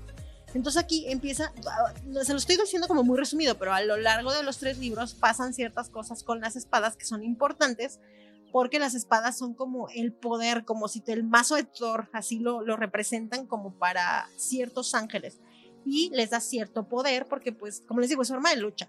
No les puedo decir más detalles porque les diría qué pasa o por qué se dan estas cosas, pero a mí me llamó mucho la atención y me puse a googlear si existían espadas en Los Ángeles. No encontré no, nada. No, no, no. Y yo le dije a Ricardo, es que encontré que nomás Miguel tiene una espada, pero pues, pero él porque, y de hecho aquí Miguel su espada es la más pro. Y ahora no por qué, pero todos tienen como espada, pero la chida es la de Miguel. Sí. Entonces yo dije, Ricardo, resuelve esa duda, esa duda personal. Es que eso es una representación de la Edad Media de Europa, porque en realidad así se fue apareciendo el Arcángel Miguel en diferentes regiones de Italia. Entonces, eh, incluso hay una escena donde se aparece en una cueva en una zona rural de Italia. Y con tal de que los, eh, las personas que vivían en ese lugar no se asustaran con el tamaño de este personaje, la forma física, que no tienen forma física, decidió aparecerse como si fuera un hombre con armadura. Y ahí aparece con espada. Entonces, desde ese momento, o un poco antes, para acá, se, lo, se retrata, digamos, o se representa como con una espada. Además, se supone que fue Miguel el único de los ángeles que dijo o que respondió, ¿quién como Dios? Revelándose contra Lucifer, como para separar y decir, yo voy a defender a Dios. Dios creaba Dios, es que, es que mucha gente se imagina, o sea, que Dios puede ser como un viejito sentado ahí arriba y es observando y riéndose a carcajadas de lo que nos pasa, pero en realidad para los hinduistas, para los judíos, Dios es una energía total que abastece todo el universo. Es como el combustible, como el aire que respiramos. Según yo, nada más nosotros lo representamos como, sí, como, un hombre, ¿no? Como, antropomorfa, una figura ah, antropomorfa. Y no, se supone que no. Entonces por eso Dios no podía actuar como con las manos y decir ven para acá y te rescato del sentido. Para eso están los ángeles. Los ángeles sí se pueden transfigurar, de ahí la palabra, en un humano. Incluso ver que de pronto se te atraviese alguien y te ayude, no sepas ni de dónde salió, ni por dónde se fue, ni a qué hora llegó. A muchos, muchos tendrán historias de este tipo en hospitales o lugares así, donde la energía es tan alta o tan fuerte o tan preocupante que sucede en estos momentos, o en las carreteras cuando tienen accidentes, hay miles y miles de casos de gente que ha dicho que no está bromeando, que no está queriendo vender una historia, que, le pasó, que pudo haber muerto y que dice es que hubo alguien que me sacó del coche, no sé quién es esa persona porque él me sacó, se figuró y se me aparecía o se parecía a fulano de tal. Cuando los ángeles se han aparecido siempre causan temor. Recuerden lo que dicen todos los pasajes bíblicos o todos los pasajes judíos o todos los pasajes en diferentes religiones. Cuando un ángel se aparece, asusta. Y siempre la respuesta de los ángeles es no temas. Siempre dicen eso. Cuando se le presenta a la Virgen María, se supone en la historia, ¿no? Si fue real. Lo primero que le dijo el arcángel Gabriel fue no temas, calma. Luego a otro, creo que si no me recuerdo, fue a... Ay, no me acuerdo, creo que fue... Híjole, no me acuerdo, pero era el papá de... de... Ah, no me acuerdo. Se le aparece también a dos personajes importantes y cuando este ángel se le aparece, como no creyó en su aparición, lo dejó mudo hasta que naciera un hijo. Entonces, estos son ejemplos de que no, los, no siempre los ángeles van a actuar, hay todos lindos y bondad y paz. También pueden actuar de manera fuerte o ruda para que tú entiendas lo que te están queriendo decir. Esto incluye cualquier cosa. Un accidente, una caída, una fractura de un pie, una mano, eh, una operación quirúrgica, no solamente actúan de manera muy linda, como todos esperamos, actúan de manera dura para que los seres humanos entendamos las lecciones que tenemos que ir avanzando con el, conforme el paso del tiempo. A mí me ha tocado la experiencia de ver a gente que no entiende las lecciones y por más que le dices, por favor, por favor, por favor, date cuenta antes de que te pase algo más serio, y no entienden y no entienden, hasta que finalmente le sucede, reaccionan. Entonces, Ay, no, el tema es muy complejo, es muy demasiado complejo. Pero, por ejemplo, para ahorita, porque vamos llegando a ese punto, para todas las personas que nos están escuchando, a mí me pasó cuando yo les platiqué a mis amigas lo que tú me habías contado y las, las personas que, por ejemplo, con las que conviviste en mi trabajo, a las que les dijiste, ah, pues esto con... que todas así de, ¡Ah! no manches, es que esto me pasó después. Cuando te cuentan a lo mejor y no te das cuenta, si prestas atención a ciertos detalles, te vas a dar cuenta de realmente... Por ejemplo, a mí cuando le dije, cuando Ricardo me dijo, es que el morado, y ahorita llegamos a ese punto, yo empecé a ver otras cosas con señales que me dijo Ricardo, es que mira tú así, así. Y yo dije, a ver, y, lo dejé, no o sé, sea, como cosa perdida, pero después, al yo querer realmente como darme cuenta, sí lo empiezas a ver visible. Dice, sí, cuando algo me quiere llamar la atención, yo siempre como que hacía, no sé cómo explicárselo sin que parezca magia, pero por ejemplo, cuando algo... Pues que lo compruebe la gente. Que lo compruebe la gente. Pero te voy a decir... su color. ah, sí, o, sea, sí, no, pero ahí les va. La manera más fuerte y que estoy seguro que van a mandar los mensajes en Instagram porque, porque van a ver que si, si, es, si funciona o si es real y no tiene nada que ver, no, no hemos preparado, o sea, no tenemos tanto alcance para que todo, todos coincidan en el tema. Ah, pero si ustedes, todos, todos los seres humanos tenemos símbolos personales. Para mucha gente puede ser un coche, una figura de una, palabra, el símbolo de su mamá que murió, el símbolo del papá que no está, eh, el símbolo del abuelito, la música que le gustaba, el olor de un perfume, ¿sí? Todos tenemos algo que sentimentalmente nos atrapa y nos, nos mueve el corazón, pero muy fuerte. Bueno, yo los invito a que hagan este experimento. Al terminar de escuchar el podcast y antes de irse a dormir o incluso en cualquier momento del día, si ustedes están escuchando de día, mediodía, en la tarde, mañana, pidan una señal clara, clara y contundente de que el ángel o el arcángel, dependiendo de su situación, está cercano a ustedes a través de las señales más eh, dolorosas eh, emocionalmente hablando, o de las señales más dulces que ustedes tengan de recuerdo de alguien. Y lo primero que va a pasar en el transcurso de ese día, a más tardar de ese día, si no es que casi en el instante, es que algo muy cercano es, pues vas caminando por la calle y chocaste sin querer con alguien, esa persona cuando volteaste tenía el olor que usaba, el perfume que tenía tu abuelito tu abuelita, pero que estás seguro que nadie más podía tener porque ese perfume se dejó de producir en 1900 tantos, ¿sí? O estás eh, caminando rumbo a tal sitio y entonces viste el mismo coche que usaba tu abuelo, pero que pues, ese coche ya desapareció hace tiempo y se quemó, lo que tú quieras. O, ¿sí me entienden? Es así. Cuando pase eso, me dicen, porque les apuesto que el susto y la impresión va a ser muy fuerte. Yo les puedo contar que a mí ya me pasó cuando Ricardo me puso a hacer el ejercicio, de hecho no me acuerdo exactamente ni qué fue ni nada, pero algo que sí es muy cierto es que yo les puedo apostar que todos ustedes ahorita, si nos van escuchando en el trayecto, vas en tu, o sea, vas viendo y no vas viendo nada.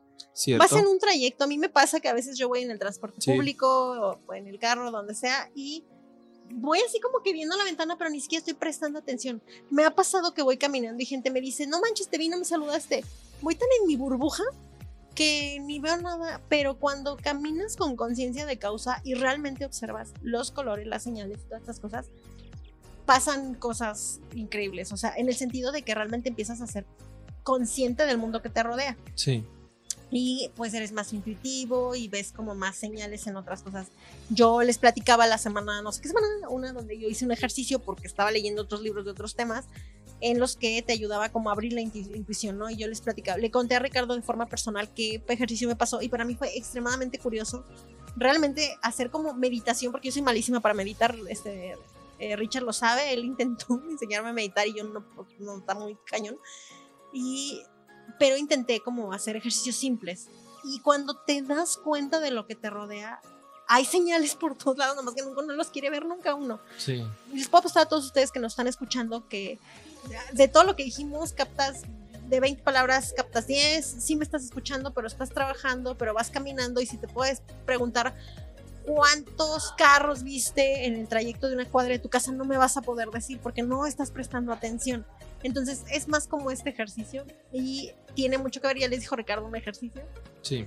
Y lo de los colores, ahorita llegamos a eso porque es algo bonito, es algo chistoso, pero bueno, seguimos con la plática de Los Ángeles, porque de hecho tiene que ver con esto. En el libro hay, eh, no me acuerdo en cuál, creo que en el segundo y en el tercero empiezan a platicar cuál es la misión de los ángeles en la Tierra y empiezan a explicar que entre los ángeles, así como en la Tierra, existe la política y existen los rangos. Entonces ellos empiezan, ya les dije que están Gabriel y Rafael y Uriel y todos estos ángeles que ya me dijo Ricardo que sí existen en la vida de la Biblia. Eh, y empiezan a distribuirse esta onda de quién es, quién tiene qué puesto y qué onda. Resulta que hay un ángel que es el que, o sea, que el que sí se comunica con Dios, el que sí trae el mensaje de Dios, que era lo que les platicaba en la sinopsis. Entonces, este ángel, o sea, como que Dios no les habla a todos, sino que le habla a él y él da el mensaje. Sí. En teoría, creo, y no espero no estarla regando, creo que es Miguel. Me parece que es Miguel, o bueno, al menos así lo resulta. Y resulta que en el libro Miguel no quiere ese puesto. Entonces empiezan a buscar, así como en la política, a alguien más, que bueno, aquí obviamente es para la ficción del libro, pero resulta que hay un ángel que es el que quiere como que, así como ahorita estamos viendo que si Morena, que si el PRI, que si el PAN, que cuál le tira a cuál, hagan de cuenta, pero entre ángeles. Uno que quiere como tirándole al otro, ganar confianza para pues seguir destruyendo a la humanidad, ese es el objetivo contra otro ángel que lo que quiere es decir, a ver, no, pues todos aquí me quitan sus chivas, me levantan sus cosas y vámonos al cielo porque ya no quiero que destruyan a la, a la humanidad y entonces se hace ese debate. A mí se me hizo muy curioso porque los ángeles empiezan a politizarse y se distribuye el quién sí puede o no estar en la tierra. Como por ejemplo, es que tú ya le hablaste a esta morra, entonces pues tú ya te le manifestaste de más, esto no está bien y entonces tú andas acá, esto, empiezan así como todas estas cuestiones. A mí se me hizo extremadamente curioso, obviamente es muy largo, no les puedo decir cómo está, porque incluso continuado con la siguiente pregunta, hacen algo que se llama juicios de ángeles eh, y juicios a personas para decidir como qué les hacen. Resulta que sí encontré que en la Biblia hay como tipos de juicios, este, y que se supone que yo, no- yo no sé leer este versículos, creo que es así como Corintios 6.3. Es que soy muy mala para leerlos. pero Ajá, las cartas. se supone que en esa... Carta a los Corintios. Ajá, ajá, pero siempre que Versículo poner- 6, capítulo. No, capítulo 6, versículo 3. Ah, bueno, en ese ah, sale ¿Qué que la iglesia habrá de juzgar a los ángeles al final de los tiempos. Y ah, en el Apocalipsis, capítulo 20, supongo, versículo 10, este, a los a cuáles ángeles a los que pecaron en los tiempos de Noé. Y pues cita otra cosa. Eso lo busqué literal lo saqué de la Biblia porque aquí empiezan a hablar de que los ángeles empiezan a revelar porque los empiezan a enjuiciar también por sus lo que hicieron en- mientras estaban en la tierra. Y yo dije o sea cómo que no nada más a los humanos que no Dios manda el apocalipsis para que nosotros juzguemos a los últimos días y entonces a mí se me revolvió todo. Y cuando empiezas a investigar es demasiada información. Sí. la Biblia es una cosa muy compleja, pero llegué y le dije, oye Richard, quiero saber si hay jerarquía entre los ángeles, si sí es cierto que como que mandan a unos a vigilar a la tierra y otros son los que reciben mensaje y este pues eso que si ellos tienen juicios y también son enjuiciados como nosotros. Ahora, lo que sí es que nada de lo que. bueno, no nada. Una gran parte de lo que dice no, no es literal. El problema de las religiones, sobre todo la católica, es. y de las cristianas, eh, es la, literalidad que le toman al- a lo que dicen los escritos. Todo lo que representan son analogías. ¿A qué? A procesos energéticos, a procesos de vida, a momentos, espacios. Por ejemplo, eso de los, del juzgamiento a los ángeles tiene que ver, si los ángeles no son personas y son energía, entonces a quién van a juzgar. El tipo de proyección que hemos tenido los seres humanos en la realidad. Al final la ju- el, ju- la ju- el juicio es para uno también. Mi duda era como muy conectada, o sea, yo aquí debrayando aquí en cañón en no sé qué me fumé, yo dije, ok, mi ángel está conectado conmigo, entonces él también va a ser juzgado por lo que yo estoy haciendo. Literal, Paola estaba debrayando en eso. Yo dije, ¿cómo? O sea, vamos a suponer que hay un ángel que me acompaña, entonces lo que yo hago le repercute, él es otra, o sea, y como yo si te así- acompaña desde antes de nacer hasta el día de la muerte, Ajá. entonces ¿cómo se va a despegar de ti el día del juicio? Ah, Se supone que eso es lo que te dan a entender. Sí, pero sí. no pasa así, por supuesto que no. Lo que hemos visto, más personas, no solamente yo, es que en realidad cuando la- las personas mueren, hay un arcángel en particular que se llama Rael, que es el que se dedica a tratar de hacer consciente a la persona de que ya no está en el plano físico. Sí, porque la mayor parte sigue viendo o sigue creyendo que está en el ámbito terrenal. Entonces puede seguir sentada contigo platicando, aunque tú no estés pelando a esa persona, pero él sigue atorado en sus proyecciones mentales. En este cine que tenemos en nuestra cabecita, ese cine sigue actuando. Hay una película que se llama Ocho minutos antes de morir, ay, sí, que retrata- pues que retrata el día, la hora de la muerte. O sea, el- este hombre muere no sé cuántas veces, ¿no? Y repite lo mismo y dice, ok, ¿cuándo voy a salir de aquí? Bueno, creemos y hemos visto que así es la hora de la muerte también. Entonces, que incluso se repite, se repite, se repite la historia una y otra vez. Y tú crees que estás viviendo tu vida real, pero ya no es así. Entonces hay un ángel, una energía, no, no es una persona, que es la que te va guiando para que te des cuenta y te va de- des- haciendo descubrir cosas de manera muy sutil para que no te espantes, no te asustes, a pesar de que ya no estás en la vida material. Y te des cuenta de que no estás en el sitio. Entonces por eso el tema es muy largo, muy extenso, porque de cada cosa se desprende otra y se desprende otra. Sí, sí, sí, sí, no, y da para. De hecho, por ejemplo, Ricardo ahorita mencionó algo y ahorita. Ay, madre. Perdón si soy yo ruido, No, le no, acabo no. de dar la mesa. Bueno. Eh, yo ahorita empecé como a inclinarme mucho por literatura de miedo. Estoy buscando literatura de terror que leer, de fantasmas y eso que son temas que me gustan mucho. Y encontré muchas lecturas muy interesantes. Ya encontré el de Guadalupe Nettel, se llama La Huésped, para los que nos Ah, escucharon en el pasado Ok. de una morra que tiene un huésped adentro. Bueno, ahorita se lo cuento a Ricardo fuera de micros. Resulta que, que empecé a leer como todo esto y habla de muchas personas que, que se quedan atrapadas, precisamente. Toda la- Sí. em- o sea, encontré como muchas leyendas de muchas casas de personas que se quedan atrapadas en el lugar donde viven y no pueden salir de ahí. No, no quiere decir que es una energía mala, pero se confunde con, ah, fantasmas mueven las cosas, pero es como esta energía. Y el- les digo, el tema da porque vas jalando y vas jalando hilitos y, y se desprende muchísimo. Es muy complicado el tema religioso, el tema angélico, porque mucha gente aboga por... eh, lo voy a decir así.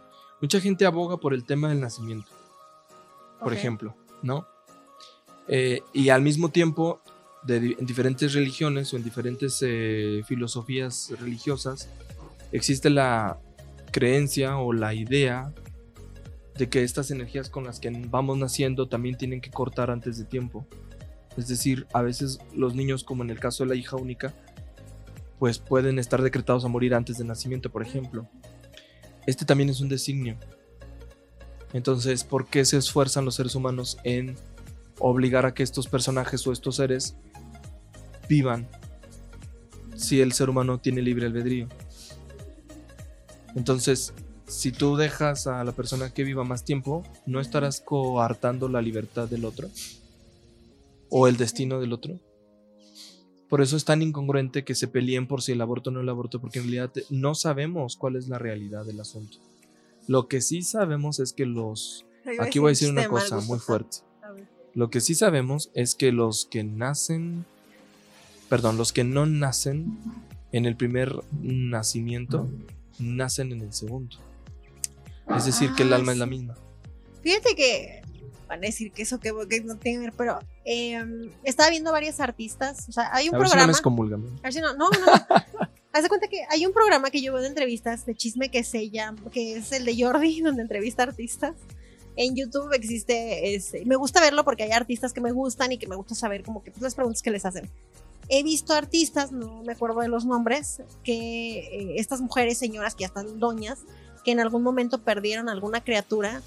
Todas, todas, no, no me acuerdo ahorita así como eh, Lidia de OV7, Lupita D'Alessio, creo que Yuri, no me acuerdo. Uy, ¿hay una Lidia de OV7? Lidia de OV7. Bueno, ahorita les digo algo ahí. Que, que las entrevistas bueno, están contando que pierden su primer hijo. Sí. Y que es, por, y todas aseguran así por su vida, su alma y todos sus bienes que en su siguiente hijo venía el primero. O sea, es una cosa bien extraña. Sí o, que su segundo hijo nace sabiendo cosas así, pero bien raro, y todas se sorprenden así de una magnitud.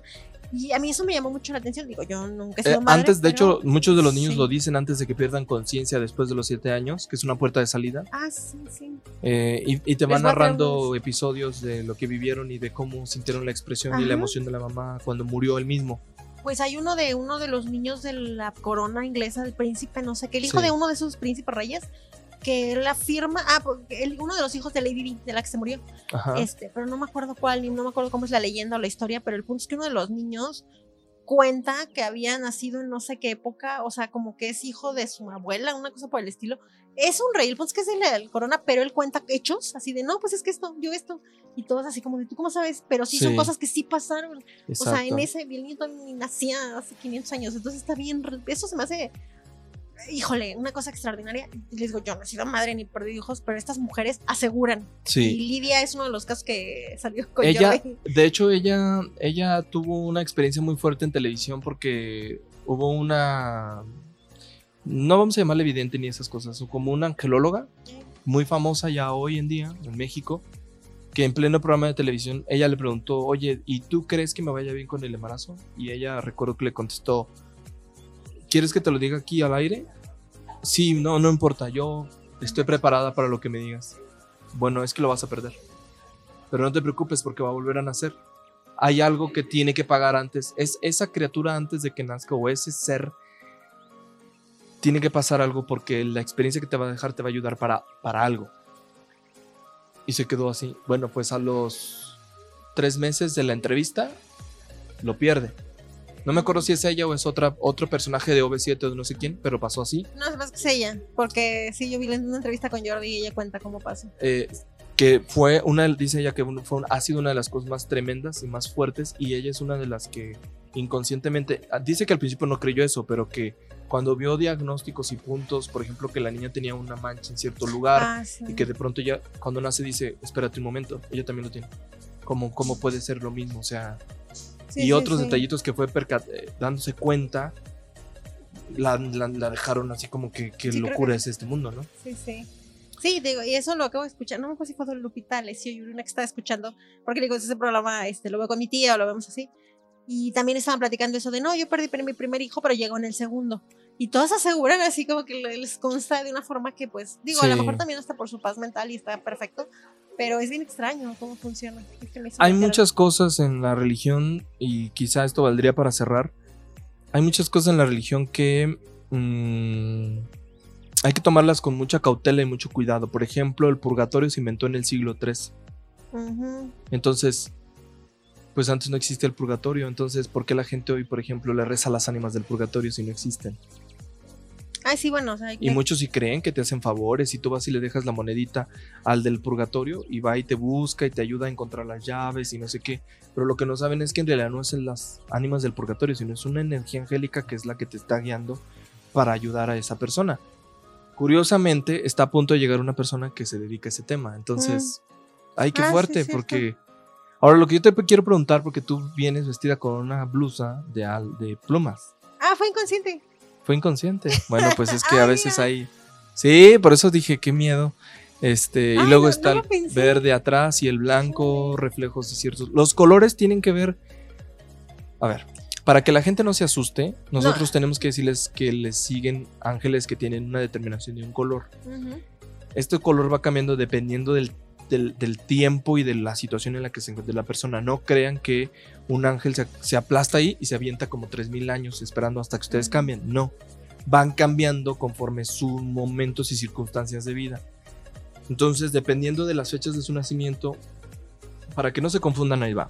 El ángel de su nacimiento y el de su muerte está dado por el día y lugar en el que nacieron más por el día en el que nacieron.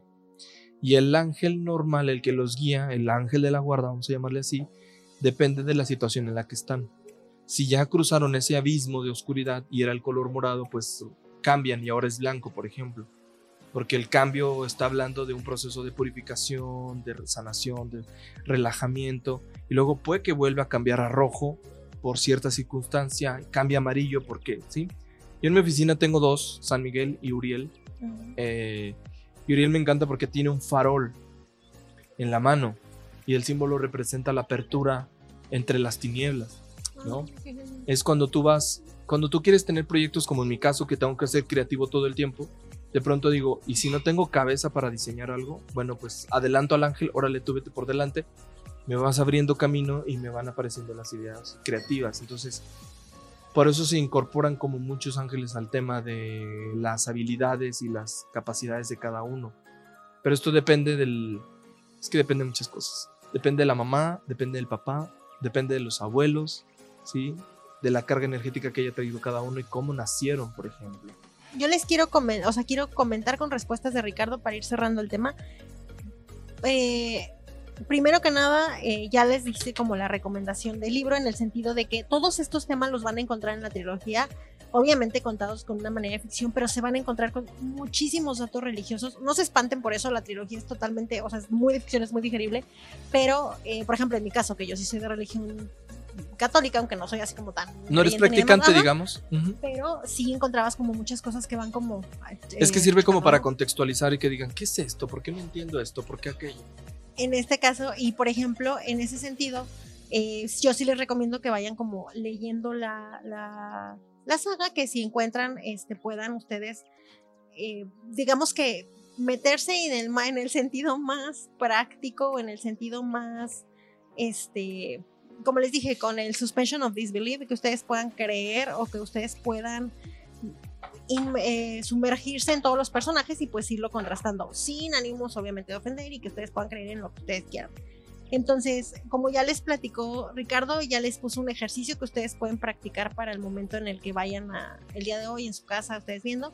Y más adelante, no hay otro libro con el que podamos traer un tema similar, pero si vemos que les llama la atención, ve, buscamos de qué Sí, manera a ver qué tal. al- Exacto. al Que- podcast, pero eh, les digo, por a mí se me van a decir así como de, ah, ya esto se pusieron a platicar de la Biblia, pero se me hizo el tema perfecto para ligarlo con este tema del que Ricardo conoce y que, eh, que siento que puede ser un buen ejercicio, Y acaba de llegar alguien justamente que es experta en el tema de la cábala, que les acabamos de contar.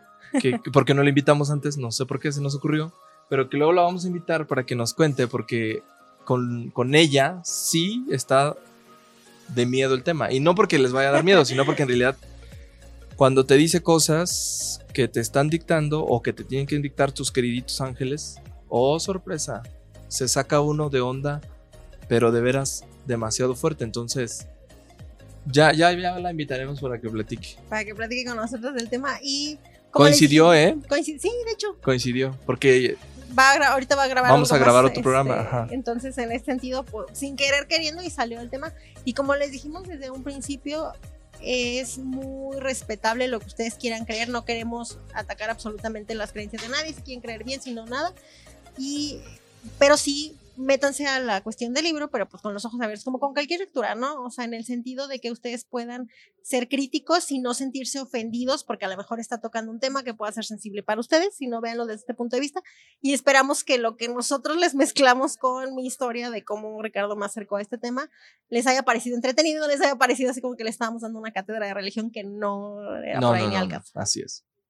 Entonces, ya para cerrar, vamos a platicarles de las redes sociales para que nos puedan seguir y nos puedan buscar. Nosotros el podcast lo encuentran como un libro, una historia o arroba podcast de libros en todas las redes sociales, en Facebook, Twitter, Instagram y YouTube.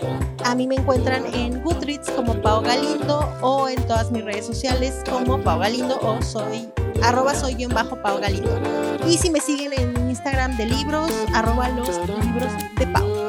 Perfecto, y a mí pueden encontrarme en Goodreads como Ricardo Aguilar Martínez y también, por supuesto, a través de Instagram como arroba o en arroba los libros de Rick. Así que pues ahí está, hemos terminado un episodio más, esperemos que les haya gustado. No sé, pero no sé qué tan largo quedó, no quiero espantar. Una hora 35 minutos. Ah, ya vámonos, nos vemos la próxima semana en un libro. Una historia. Bye.